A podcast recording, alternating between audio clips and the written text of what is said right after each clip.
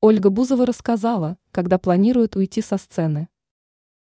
37-летняя исполнительница, одна из главных звезд российского шоу-бизнеса. Она популярна и часто принимает участие в различных проектах, активно выступает и выпускает новые хиты, а миллионы людей наблюдают за ее аккаунтами в социальных сетях.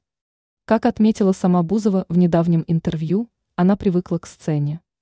Завершать карьеру певицы она не собирается. Ее слова передает kp.ru. Она вспомнила, что когда-то у нее было в запасе мало композиций. Затем количество песен увеличивалось. Сейчас, как отметила в беседе с журналистами сама Ольга, она не всегда может решить, с какой именно композиции хочет начинать свои выступления. Поэтому выбор песен для сборных концертов превратился для нее в проблему. «Я со сцены вообще не хочу уходить», – подчеркнула звезда.